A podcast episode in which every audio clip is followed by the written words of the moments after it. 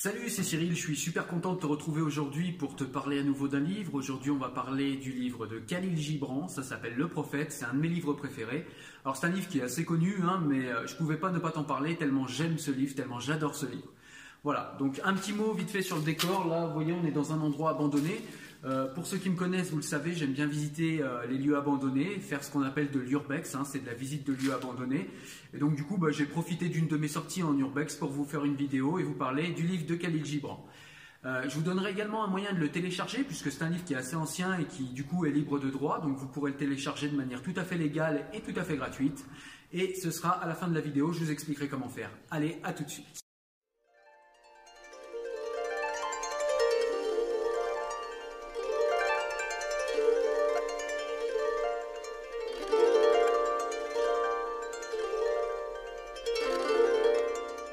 Alors ce livre de Khalil Gibran, de quoi nous parle-t-il? Eh bien tout simplement, euh, il n'y a pas réellement d'histoire en fait dans ce livre, mais il y a un contexte. Et donc le contexte, ben, c'est un sage qui vit parmi une communauté depuis pas mal d'années. Et donc ce sage, eh bien, il vient d'un pays lointain. Et euh, du coup, un jour, ben, son bateau, euh, enfin il y a un bateau qui vient et qui est censé le ramener à son, à son village natal. Et donc il va devoir se séparer d'une communauté avec laquelle il vit depuis très très longtemps. Et donc du coup, bah, toute la communauté est triste, lui demande de ne pas les quitter, mais il dit qu'il est obligé de partir. Et donc bah, tout le village se rassemble autour de lui hein, au moment de son départ avec euh, bah, euh, toutes les personnes de toute la société. Il y a également des prêtresses, des prêtres, etc. Et tout le monde va lui poser des questions sur des sujets très différents. Il lui dit, ben voilà, en gros, avant de partir, dis-nous ce que tu penses de tel sujet, de tel autre sujet, de tel autre sujet, etc. Et donc du coup, avant de partir, eh bien, il va dire, euh, il va répondre aux questions des, voilà, de tout le village, hein, en fait, de toutes les personnes qui seront regroupées autour de lui. Et donc, ils vont lui poser des questions sur tout ce qui est euh, mariage, sur tout ce qui est amour, le temps, la vie, la mort, le destin, euh, l'éducation, le savoir, toutes ces choses-là. Et donc, il va leur répondre de manière extrêmement euh, philosophique, spirituelle. Euh, voilà, c'est un livre qui est très très riche à ce niveau. en plus, il a une forme poétique qui est vraiment super belle et super douce à lire. Voilà, donc du coup, bah, le meilleur moyen de te rendre compte de ce qu'il y a dans le livre et de la manière dont c'est partagé et du genre de sagesse que tu vas trouver dans ce livre, le meilleur à faire, c'est de te donner des extraits, hein, parce que je vois pas comment faire autrement, enfin de te lire des extraits. Donc, bah, écoute, je vais te lire quelques extraits là tout de suite. C'est parti.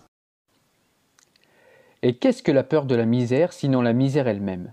La crainte de la soif devant votre puits qui déborde n'est-elle pas déjà une soif inextinguible? Il y a ceux qui donnent peu de l'abondance qu'ils possèdent, et ils le donnent pour susciter la gratitude, et leurs désirs secrets corrompent leurs dons. Il y a ceux qui possèdent peu et qui donnent en entier. Ceux-là ont foi en la vie et en la générosité de la vie. Et leur coffre ne se vide jamais. Il y a ceux qui donnent avec joie, et cette joie est leur récompense. Et il y a ceux qui donnent dans la douleur, et cette douleur est leur baptême. Et il y a ceux qui donnent et qui n'en éprouvent point de douleur, ni de recherche de joie, ni ne donnent en ayant conscience de leur vertu. Ils donnent comme, là-bas, le myrte exhale son parfum dans l'espace de la vallée. Par les mains de ceux-là, Dieu parle, et du fond de leurs yeux, il sourit à la terre.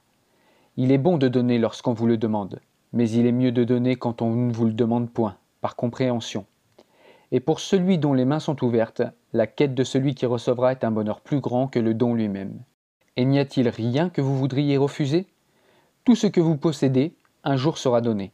Donnez donc maintenant, afin que la saison du don soit la vôtre et non celle de vos héritiers. Vous dites souvent, je donnerai, mais seulement à ceux qui le méritent.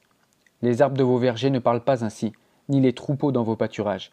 Ils donnent de sorte qu'ils puissent vivre, car pour eux, retenir et périr. Assurément, celui qui est digne de recevoir ses jours et ses nuits est digne de recevoir tout le reste de vous. Et celui qui mérite de boire à l'océan de la vie mérite de remplir sa coupe à votre petit ruisseau. Et quel mérite plus grand peut-il exister que celui qui réside dans le courage et la confiance, et même dans la charité de recevoir? Et qui êtes-vous pour qu'un homme doive dévoiler sa poitrine et abandonner sa fierté, de sorte que vous puissiez voir sa dignité mise à nu et sa fierté exposée? Veillez d'abord à mériter vous-même de pouvoir donner, et d'être un instrument du don. Car en vérité, c'est la vie qui donne à la vie. Tandis que vous, qui imaginez pouvoir donner, n'êtes rien d'autre qu'un témoin. Et vous, qui recevez, et vous recevez tous, ne percevez pas la gratitude comme un fardeau, car ce serait imposer un joug à vous-même comme à celui qui donne. Élevez-vous plutôt avec celui qui vous a donné par ses offrandes, comme avec des ailes. car trop se soucier de votre dette est douter de sa générosité, qui a la terre bienveillante pour mère et Dieu pour père. Vous cherchez dans les habits la liberté de votre intimité. Vous pouvez y trouver un harnais et une chaîne. Puisse votre être rencontrer le soleil et le vent avec plus de votre chair et moins de vos effets. Car le souffle de la vie est dans la lumière du soleil, et la main de la vie est dans le vent. Certains d'entre vous disent C'est le vent du nord qui a tissé les habits que nous portons. Et je dis Oui, ce fut le vent du nord, mais la honte fut son métier, et l'amollissement du corps son fil. Et quand son ouvrage fut terminé, il rit dans la forêt. N'oubliez jamais que la pudeur est un bouclier contre le regard impur, et que lorsque l'impur ne sera plus, que deviendra la pudeur, si ce n'est une entrave et une souillure de l'esprit.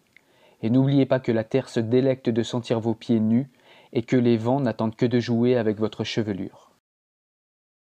Vos cœurs connaissent en silence les secrets des jours et des nuits, mais vos oreilles se languissent d'entendre la voix de la connaissance en vos cœurs. Vous voudriez savoir avec des mots ce que vous avez toujours su en penser. Vous voudriez toucher du doigt le corps nu de vos rêves.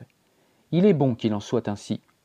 La source secrète de votre âme doit jaillir et couler en chuchotant vers la mer, et le trésor de vos abysses infinis se révéler à vos yeux.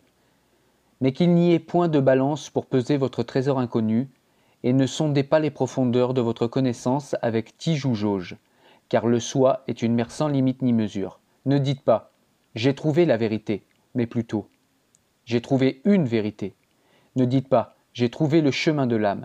Dites plutôt J'ai rencontré l'âme marchant sur mon chemin. Car l'âme marche sur tous les chemins. L'âme ne marche pas sur une ligne de crête, pas plus qu'elle ne croît tel un roseau. L'âme se déploie comme un lotus aux pétales innombrables. Voilà, c'était Cyril pour te parler du livre Le prophète de Khalil Gibran, je te le répète. Donc je t'avais dit que je te donnerais un moyen de le télécharger. Donc ce que je vais faire, c'est qu'en description, je vais te mettre un lien euh, vers le site Enfant du siècle et tu pourras récupérer le livre en PDF. Tu pourras comme ça le lire sur ta liseuse, sur ta tablette. En tout cas, tu pourras lire où tu veux en numérique et comme ça, tu auras la joie euh, de pouvoir découvrir ce livre par toi-même. En tout cas, moi je te dis comme d'habitude, si tu as aimé la vidéo, mets-moi un petit pouce bleu, ça m'aide à monter dans le moteur de recommandation YouTube. N'hésite pas comme d'habitude à commenter si tu as des choses à me dire ou si tu as des choses à ajouter sur le livre si tu le connais déjà. En tout cas, moi je te dis à la semaine prochaine pour un nouveau livre. Ciao ciao, porte-toi bien, salut